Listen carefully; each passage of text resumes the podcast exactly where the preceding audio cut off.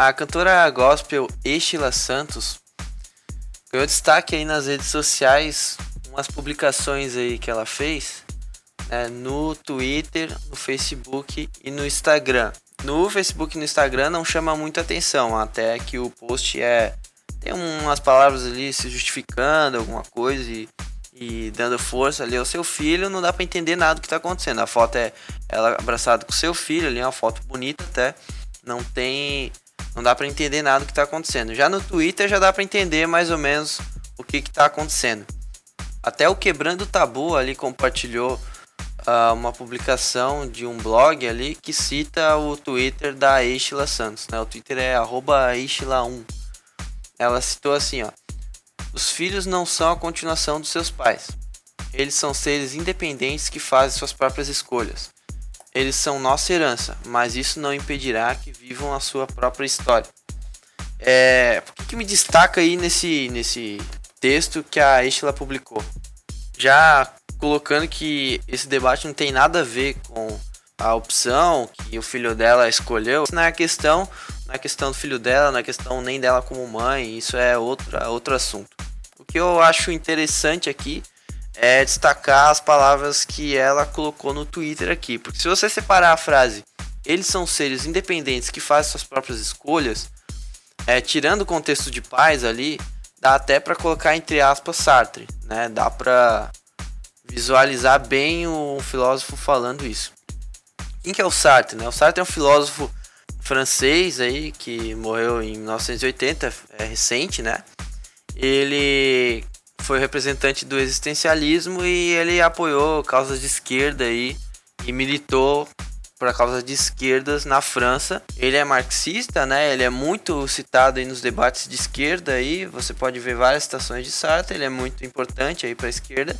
E ele é um cara muito inteligente, importante para filosofia e também teve várias contribuições. Ganhou o Nobel aí de literatura e foi uma pessoa interessante a ser estudada. Eu só separei três pontos aqui que o Sartre ele tá bem em contraponto com a igreja, né? E o que me destaca é esse texto da Estila parecendo muito que ela tem dentro dela a filosofia de Sartre. Vamos ver aqui os três pontos que contrapõem a Bíblia. Então, o primeiro ponto é: Sartre defende que somos inteiramente responsáveis por nosso passado, nosso presente e nosso futuro. Se, como Nietzsche afirmava, já não havia existência de um Deus que pudesse justificar os acontecimentos, a ideia de destino passa a ser inconcebível, sendo então o homem o único responsável pelos seus atos e escolhas. Então ele fala ali sobre a não haver justificativas sobre um Deus, né? Aquele papo bem marxista que a gente já sabe. É, e também sobre o destino ali, que a gente é inteiramente responsável, né? Excluindo totalmente que a Bíblia fala sobre a soberania. Segundo ponto do Sartre.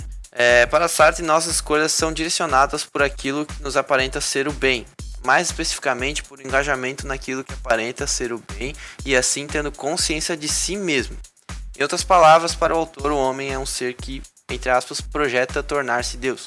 Aí o Sartre pontua que consciência de si mesmo é aquilo que leva ele a escolher o bem para a própria pessoa, né? Isso vem já de uma filosofia positivista, né? Que, que exclui toda a experiência metafísica. E aí eu tenho o terceiro ponto ainda que ele coloca que eu acho que esse é mais importante a gente analisar. Não é Deus nem a natureza, tampouco a sociedade que nos define. Quem define o que somos por completo ou nossa conduta. Somos o que queremos ser, o que escolhemos ser, sempre podemos mudar o que somos, o que irá definir. Os valores morais não são limites para a liberdade. Então ele esse é um conceito até do do em si para si, né? Que ele conceitua a partir filosofia do Hegel, que é um filósofo alemão aí também bem envolvido com a Revolução Francesa, e ele então conceitua a partir do Hegel, né? Então Sartre ele foi um cara que conceituou o existencialismo e ele tem esses contrapontos aí com a Bíblia, né?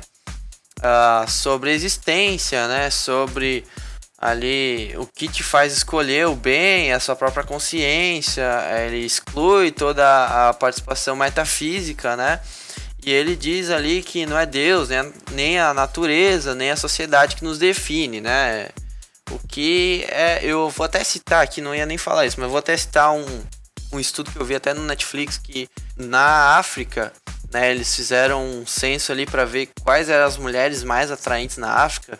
O censo deu que as mulheres mais gordinhas eram mais atraentes na África, porque as mais magras simbolizavam HIV, né? Eram sinônimo de HIV, então as mais gordinhas elas eram mais atraentes. A gente vê isso também ali no Haiti, nesses países aí onde o HIV é mais forte, a gente vê esse tipo de coisa. Mas pro Sartre aqui a natureza não, não define quem a gente é, né? Ele exclui essa, esse conceito e ele fala que não, né? Que qualquer um pode escolher o que é a partir de si mesmo, das suas próprias experiências, da sua própria consciência, né? Isso não tem valor hereditário. Beleza, já deu para ligar um pouco ali com o texto da Eichela, né? Vou citar aqui agora a Bíblia para você ver aonde que ele especificamente contrapõe a Bíblia é, ele contrapõe a Bíblia especificamente no tema de soberania de Deus sobre a criação. Primeiro sobre a natureza, ali no em si e por si, o Sartre fala que os objetos que não têm consciência só existem, né? Só subsistem e eles estão ali porque eles estão ali, né? Já para Deus não, né? Deus criou toda a obra da criação é, não só para uso do homem, né? Para Adão quando ele sai do Éden, mas também uh, alguns escritores aí mais inspirados chamam de a obra de Deus, né? Eu vou citar o Bavick aqui, 2012, ele diz assim, ó: Uma doutrina da criação é o alicerce da cosmovisão bíblica e cristã. A criação não deve ser deificada nem desprezada, mas, como teatro da glória de Deus, deve ser desfrutada e usada com ponderação. Ela é a boa criação de Deus. Né? Então já está aí tirando completamente aí da visão do Sartre. Só acho que com isso já dava para dizer que tudo que o Sartre fala é completamente oposto à Bíblia. Mas vamos continuar. É, a Bíblia ainda fala né, agora sobre a questão humana e de escolha. Vamos para alguns versículos aqui que tiram o Sartre aí é, da visão bíblica ou da cosmovisão bíblica. É, eu posso citar vários aqui, mas eu vou citar apenas alguns. É, Neemias 9, 6 diz: Só tu és Senhor, tu fizeste o céu, o céu dos céus e todo o seu exército, a terra e tudo quanto há nela, os mares e tudo quanto há neles, e tudo os preserva, a todos convida, e o exército dos céus te adora. Né, então ele coloca ali, Neemias ele faz uma bela visão ali de, de que tudo que está acontecendo é motivo de adoração a Deus, né? Só pelo fato de Deus preservar. Jó 26 e 7. Ele estende o norte sobre o vazio e faz pairar a terra sobre o nada. Do universo aí. Salmo 90, versículo 2. Antes que os montes nascessem e se formassem a terra e o mundo, de eternidade a eternidade, tu és Deus. Salmos 102, 25. Em tempos remotos lançaste os fundamentos da terra, e os céus são obra das tuas mãos. Salmo 148, 1. Aleluia! Louvai ao Senhor dos, do alto dos céus, louvai-o nas alturas, louvai-o todos os seus anjos, louvai-o todas as suas legiões celestes, louvai o sol, a lua, louvai-o todas as estrelas luzentes, louvai os céus dos céus e as águas que estão acima do firmamento. Louvem o nome do Senhor, pois mandou ele e foram criados. Mateus 19, 4 Então respondeu ele: Não tendes lido que o Criador desde o princípio os fez homem e mulher? Tem aqui o famoso versículo de João, né? João 1. No princípio era o Verbo, e o Verbo estava com Deus, e o Verbo era Deus. Ele estava no princípio com Deus. Todas as coisas foram feitas por intermédio dele, e sem ele nada do que foi feito se fez. A vida estava nele, e a vida era a luz dos homens. A luz resplandece nas trevas, e as trevas não prevaleceram contra ela. Romanos 1:20. Porque os atributos invisíveis de Deus, assim o seu eterno poder, como também a sua própria divindade, claramente se reconhecem desde o princípio do mundo, sendo percebidos por meio das coisas que foram criadas. Tais homens são, por isso, indesculpáveis. 25. Pois eles mudaram a verdade de Deus em mentira, adorando e servindo a criatura em lugar do Criador, o qual é bendito eternamente. Amém. Aqui o Paulo já estava falando ali a cultura grega, né? Colossenses 1,16. Acho que esse é o meu preferido. Pois nele foram criadas todas as coisas, nos céus e sobre a terra, as visíveis e invisíveis, sejam tronos, sejam soberanias, quer principados, quer potestades, tudo foi criado por meio dele e para ele. E ele é antes de todas as coisas, nele tudo subsiste. Hebreus 1 Havendo Deus outrora falado muitas vezes e de muitas maneiras aos pais pelos profetas, nestes últimos dias nos falou pelo Filho, a quem constituiu o herdeiro de todas as coisas, pelo qual também fez o universo.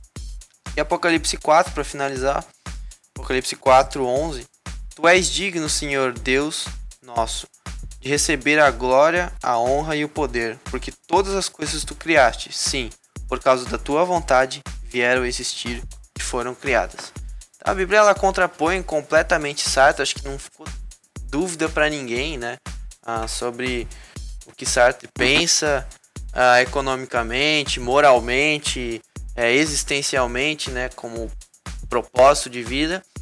E com muito preocupado, né, com a igreja atual que tem se distanciado dos, dos ensinamentos que são base, né, pra gente, né, a, a criação, a cultura que Deus estabeleceu para Moisés, ali os dez mandamentos, as mais de 400 ordenanças, é, onde Davi uh, utilizou dessa cultura, é, depois os, os, reis Ezequias, aí você vai lá, Jesus que faz a, a cultura completa de forma impecável, Paulo que estende aí não só para os judeus, mas também para todos os gentios. E a gente tem cada vez se distanciado mais da cultura de Deus, né? Na cultura que ele tem nos imposto. E fica aí para reflexão, né? Qual é a cultura que a gente está seguindo, né? Será que é a cultura que vem da Bíblia ou é a cultura que contrapõe completamente a Bíblia? Então fica aí o debate. Fiquem com Deus e um abraço.